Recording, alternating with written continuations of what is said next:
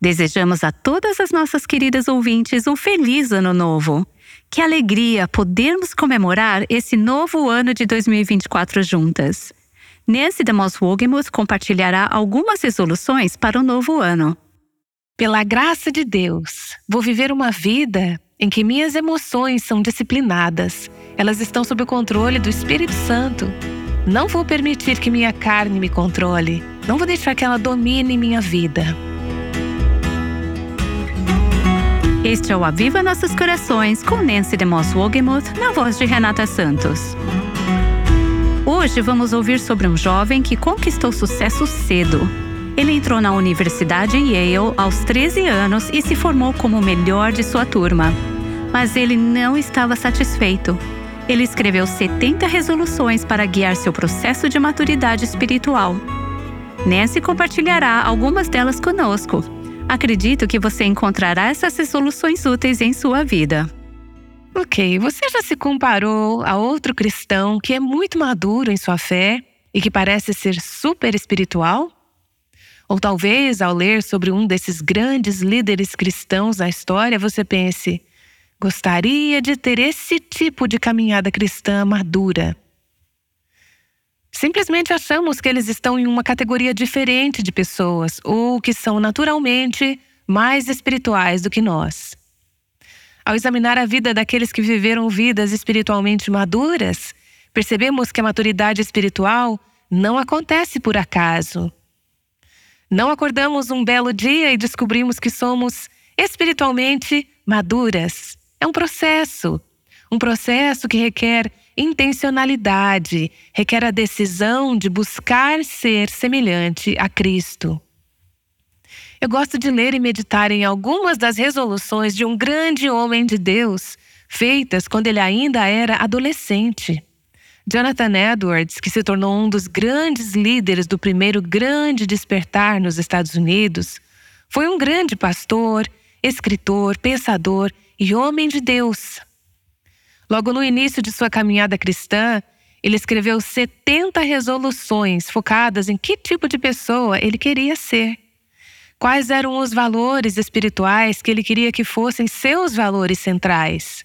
Ele se propôs a viver uma vida intencional, separada para a glória de Deus, sempre crescendo em seu relacionamento com Deus. Hoje, queremos examinar algumas de suas resoluções e ver como elas podem nos desafiar em nosso próprio processo de crescimento em direção à semelhança com Cristo. Uma das coisas que fica clara nas resoluções de Edwards é que ele se propôs a viver uma vida disciplinada. Essa não é uma palavra da qual sou exatamente fã. E provavelmente você também não. Disciplina, isso soa como trabalho, parece difícil. E é. Na verdade, o escritor aos Hebreus diz: nenhuma disciplina parece ser motivo de alegria no momento. Hebreus 12, 11. Quando eu subo na esteira de manhã, ou saio para minha caminhada vigorosa, bem para mim é bastante vigorosa, não é nada agradável. Mas desejo o fruto que isso vai produzir, portanto, para mim, vale a disciplina. Edward estava dizendo em suas resoluções: há um resultado final que tenho em mente. Eu posso imaginar como é ser como Jesus e estou disposto a pagar o preço para chegar lá. Então ele se propôs a viver uma vida disciplinada, a viver com temperança, a trazer todas as áreas de sua vida sob o controle do Espírito Santo. Por exemplo, ele disse: Estou decidido a manter maior temperança na alimentação, no que como e bebo. Em relação aos seus hábitos físicos, ele disse: Vou ser disciplinado, vou ser temperante. Por quê? porque ele queria que toda a sua vida trouxesse glória a Deus. E, aparentemente, Edwards descobriu o que eu descobri em minha própria vida: que se não formos temperantes nas coisas mais simples da vida, o que comemos, o que bebemos, o que fazemos com o nosso templo físico, esse corpo que Deus nos deu, então estaremos mais vulneráveis a faltar disciplina e temperança em outras áreas onde as consequências de falta de disciplina podem ser mais graves. Por exemplo, um dos propósitos em minha vida é viver, e, e isso é algo que tem estado em meu coração desde que eu era uma jovem garota. Senhor, eu quero viver uma vida moralmente pura em meu pensamento, em meus hábitos, em meus relacionamentos. Quero viver uma vida que seja moralmente acima de qualquer reprovação. Mas o que nos faria pensar, o que faria você pensar que podemos viver uma vida moralmente pura e disciplinada se não formos disciplinadas nas coisas simples, como o que comemos, nosso exercício, nossa dieta, o que fazemos com nossos hábitos físicos? Veja bem, as Escrituras dizem que o exercício corporal é pouco proveitoso. Meu pai costumava nos lembrar que realmente tem pouco proveito. O que comemos e bebemos, o exercício e esses hábitos físicos não são a coisa mais importante em nossas vidas. Porém, eles estabelecem uma base muito prática para outras disciplinas.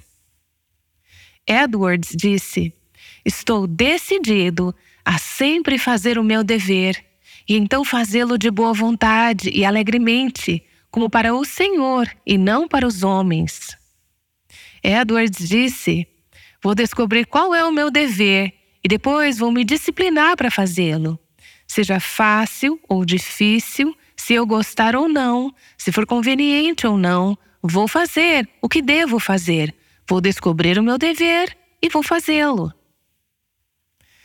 Talvez a nossa tendência seja viver nossas vidas com base no que sentimos vontade de fazer, em vez do que sabemos que devemos fazer. Então, qual é o seu dever?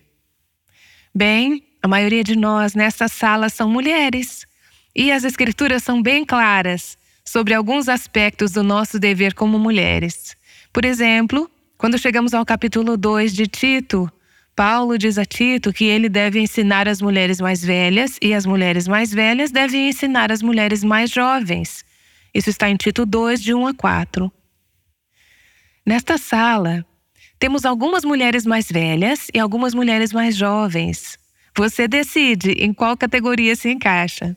Mas somos informadas sobre o nosso dever, seja você mais velha ou mais jovem. Ele diz que as mulheres mais velhas devem ser reverentes na maneira como vivem. Isso é um dever. Elas não devem ser caluniadoras, elas não devem ser viciadas em muito vinho, devem ser moderadas em seus hábitos e devem ensinar o que é bom. Veja o verso 3. A quem elas devem ensinar? Elas devem ensinar o que é bom às mulheres mais jovens. Este é o dever de uma mulher mais velha. Se você é uma mulher mais velha, as coisas que Paulo acabou de listar são seu dever. Ele não está dizendo para fazer apenas se você sentir vontade de fazê-las. Ele não está dizendo para ser moderada, ser reverente na maneira como vive, não ser caluniadora, ensinar as mulheres mais jovens. Ele não está dizendo para fazer isso se você sentir vontade de fazer hoje ou se sentir qualificada para fazê-lo. Ele está dizendo que este é o seu dever. Edwards disse: Farei o que é o meu dever e farei isso alegremente, como para o Senhor. Eu não quero deixar as mulheres mais jovens de fora aqui. Ele diz que as mulheres mais velhas devem treinar as mulheres mais jovens em seu dever. E aqui estão um dos deveres das mulheres mais jovens: amar seus maridos e amar seus filhos. Você sabia que amar seu marido é seu dever como mulher cristã? Claro, não deve ser uma obrigação. Você deve amar seu marido e seus filhos não apenas como dever. Mas o fato é que, mesmo quando você não sente vontade de amar seu marido e seus filhos, você tem o dever de amá-los. Então, as mulheres mais jovens devem ser treinadas para cumprir esse dever. Aqui está mais um de seus deveres. Elas devem ser autocontroladas, elas devem ser puras, elas devem estar ocupadas em casa. A palavra no idioma original significa trabalhadoras em casa. Elas devem trabalhar em suas casas. Parte disso significa que elas devem cuidar do lar e manter um lar que traga glória a Deus e que seja um refúgio e um abrigo para sua família. Se você tem um marido e filhos, isso faz parte de seu dever.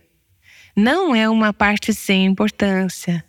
Faz parte de como você adora e traz glória a Deus. Para as mulheres casadas, faz parte de seu dever ser submissa ao marido, para que a palavra de Deus não seja difamada. Bem, Edwards disse: Quando descubro que tenho um dever, vou fazer esse dever, vou cumpri-lo e vou fazê-lo alegremente. Edwards fala sobre viver uma vida disciplinada. Ele diz: decidido. Quando estiver mais consciente de provocações para a má índole e a raiva, quando sentir surgir dentro de mim o sentimento de que eu vou perder o controle, quando me sentir provocado, vou me esforçar para me sentir e agir com bom humor. O que, que ele está dizendo? Não vou permitir que minha vida seja controlada pelo que eu sinto. Há momentos em que nos sentimos provocadas. Talvez não haja motivo algum, apenas a maneira como nos sentimos naquele dia e não temos vontade de sermos bem-humoradas. Sentimos essa má índole e essa raiva surgindo por dentro. Edwards está dizendo: pela graça de Deus, vou viver uma vida onde minhas emoções são disciplinadas. O apóstolo Paulo comparou isso a correr uma corrida, a ser um atleta. Ele diz: Vou correr de tal maneira que possa vencer. E isso significa que tenho que ser disciplinado. Como parte de preparo para essa corrida, Paulo diz: tenho que subjugar meu corpo. Tenho que disciplinar meu corpo, minhas emoções, minha mente.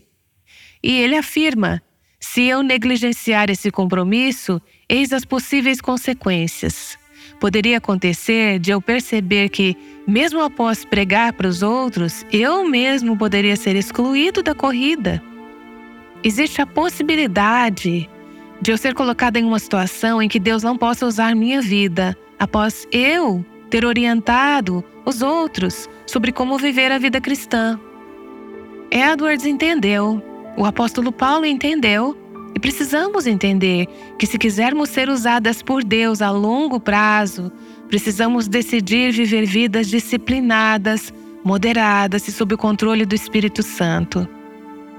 Você está vivendo uma vida disciplinada? Você pode estar pensando: essa vida não parece ser muito divertida. Será que Edwards nunca se divertiu?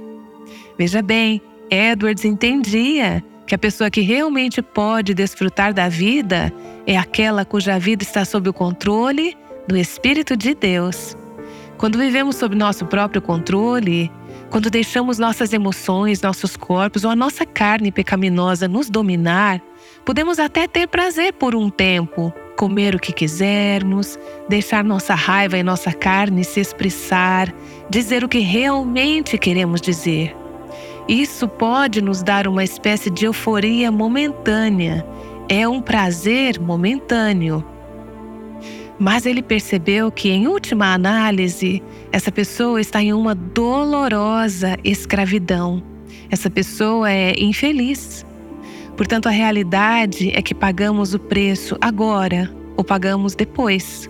Pagamos o preço agora para disciplinar nossa carne, para colocá-la sob o controle do Espírito de Deus, e então podemos desfrutar da liberdade que isso traz em nosso relacionamento com o Senhor.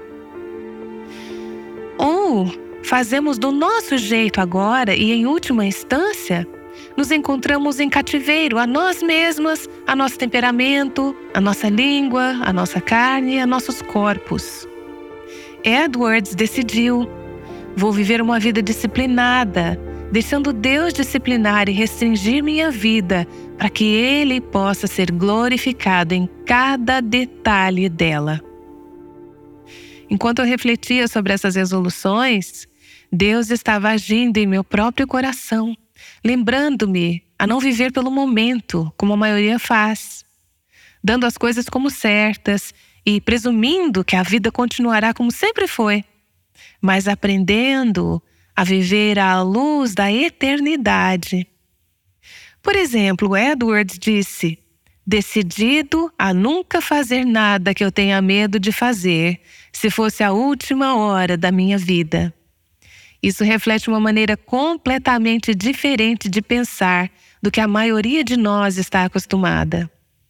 Ele disse: Eu propus no meu coração.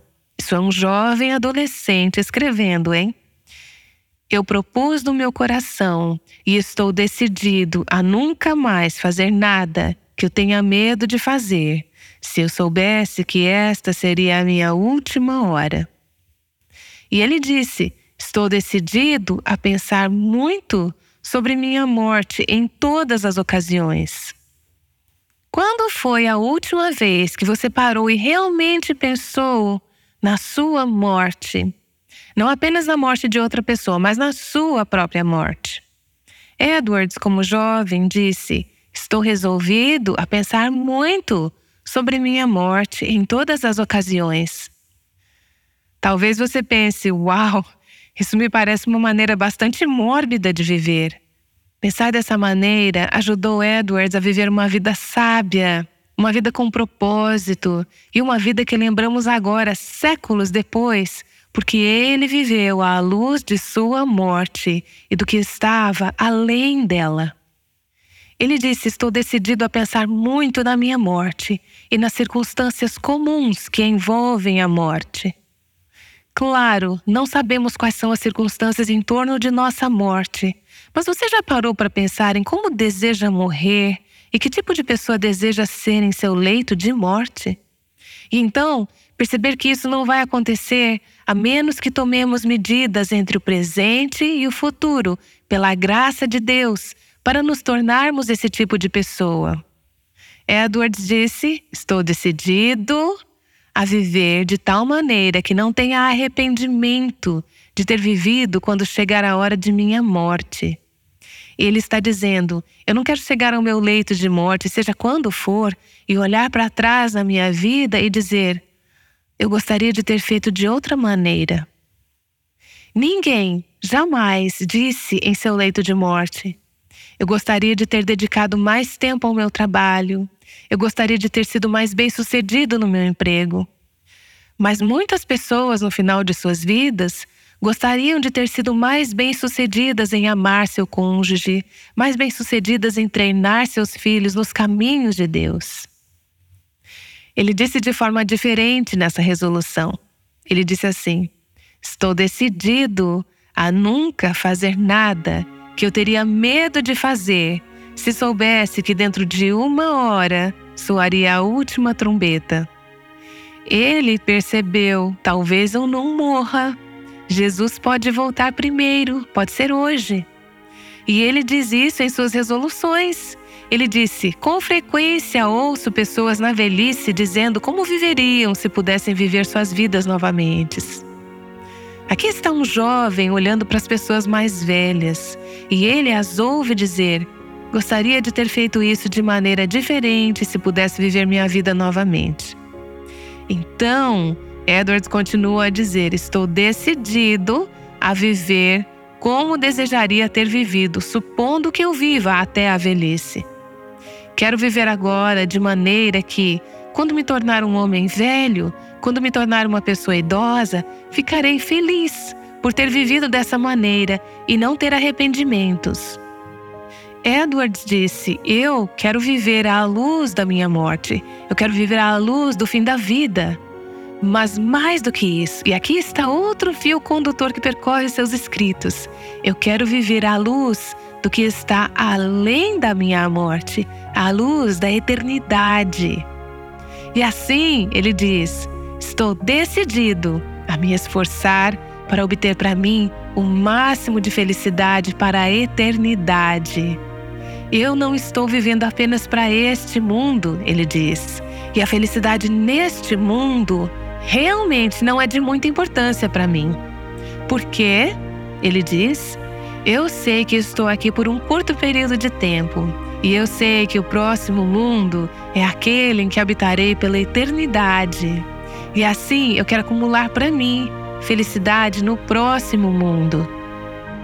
Você tem consciência de que pode renunciar a um momento de felicidade neste mundo, sabendo que está preparando o caminho pela maneira como vive e anda com Deus para ser feliz no próximo mundo?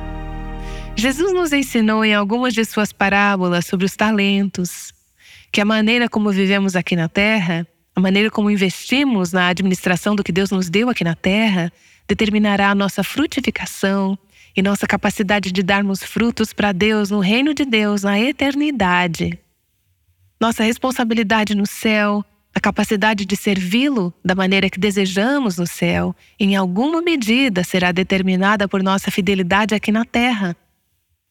Edwards diz: Estou decidido, quando sentir dor, a pensar nas dores do martírio e do inferno.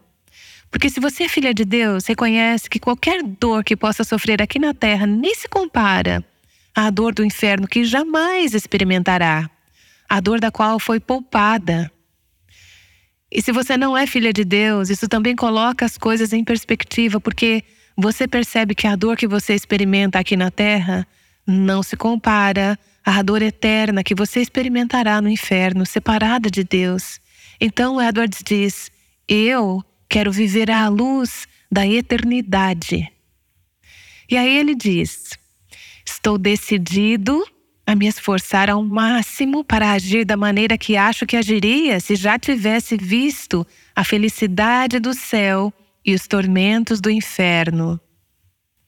Ele disse: se eu pudesse fazer uma viagem ao céu e ver as glórias, as maravilhas e a felicidade do céu, ou se eu pudesse fazer uma viagem ao inferno e ver seus tormentos eternos, acho que isso afetaria a maneira como eu vivo aqui na Terra. E ele continua: Quero viver de tal maneira como se já tivesse feito essas viagens, como se já tivesse visto como é a eternidade. As Escrituras nos dão apenas alguns pequenos vislumbres dos horrores do inferno e das glórias do céu. Mas Jonathan Edwards diz: Quero viver minha vida à luz do que sei ser verdade sobre a vida após a morte.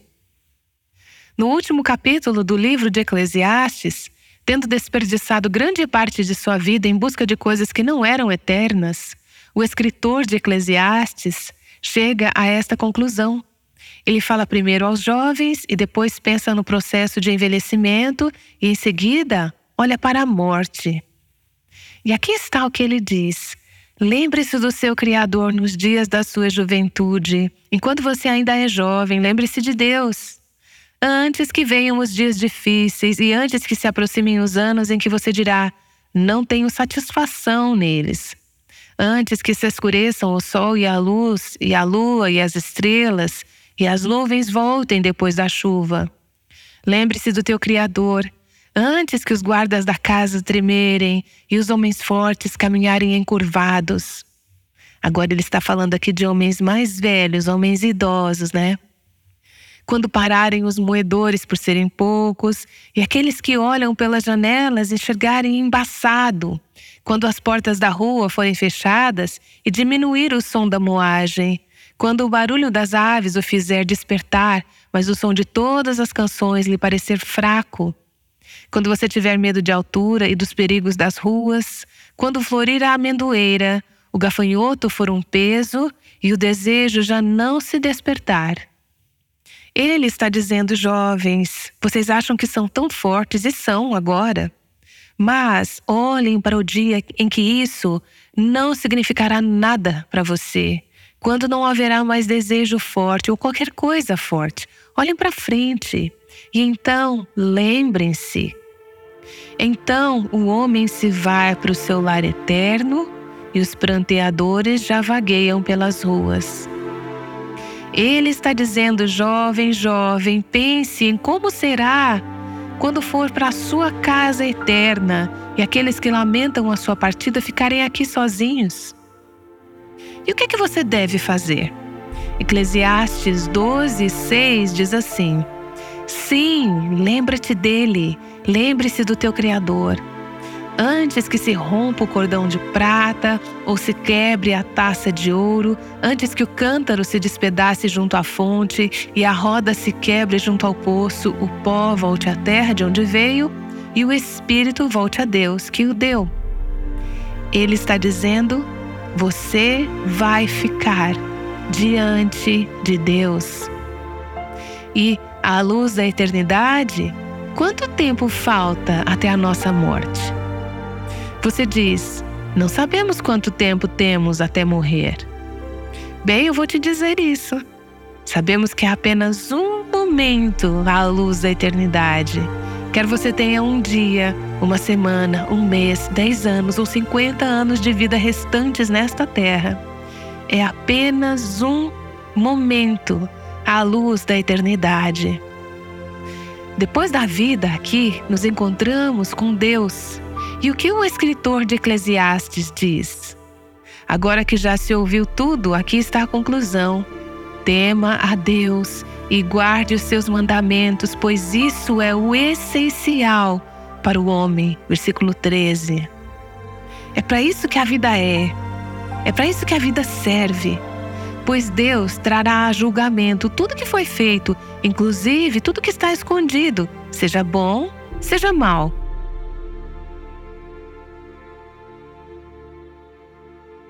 Essa é Nancy DeMoss Wogemuth convidando você a examinar sua vida, assim como Jonathan Edwards fez. Nancy descreveu algumas das 70 resoluções desafiadoras e ela estará de volta em breve. Você só tem um ano em 2024. As decisões que você tomar hoje, amanhã e depois somarão rapidamente. Será um ano desafiador e cheio de oportunidades, ou um ano de arrependimento e oportunidades perdidas. Por isso, este é o momento perfeito para pensar no futuro e meditar nas resoluções de Jonathan Edwards. Essas resoluções são ricas em conteúdo profundo e muito práticas. Elas vão te ajudar a tornar 2024 um ano memorável de crescimento e eficácia. Desejamos a você um excelente 2024 na presença do Senhor e com um coração cheio de expectativa de muito crescimento espiritual. Aguardamos você amanhã, quando Nancy falará sobre algumas estratégias para obter o máximo de sua leitura da Bíblia neste ano novo. Agora, para encerrar nosso tempo hoje, aqui está Nancy. Oh Pai, ajude-nos Quer sejamos jovens ou velhos, a viver neste dia, esta semana, este ano, à luz da eternidade, a ponderar sobre a questão da morte, a ponderar sobre a eternidade e a viver de tal maneira que possamos encará-lo sem arrependimentos nem medo, sem vergonha, mas com grande alegria, porque sabemos que vivemos toda a nossa vida aqui para a tua glória. Oramos em nome de Jesus. Amém. Tenham todas um abençoado 2024. O Aviva Nossos Corações é o ministério em língua portuguesa do Revival Hearts, com Nancy DeMoss Wogemuth, chamando as mulheres à liberdade, à plenitude e à abundância em Cristo.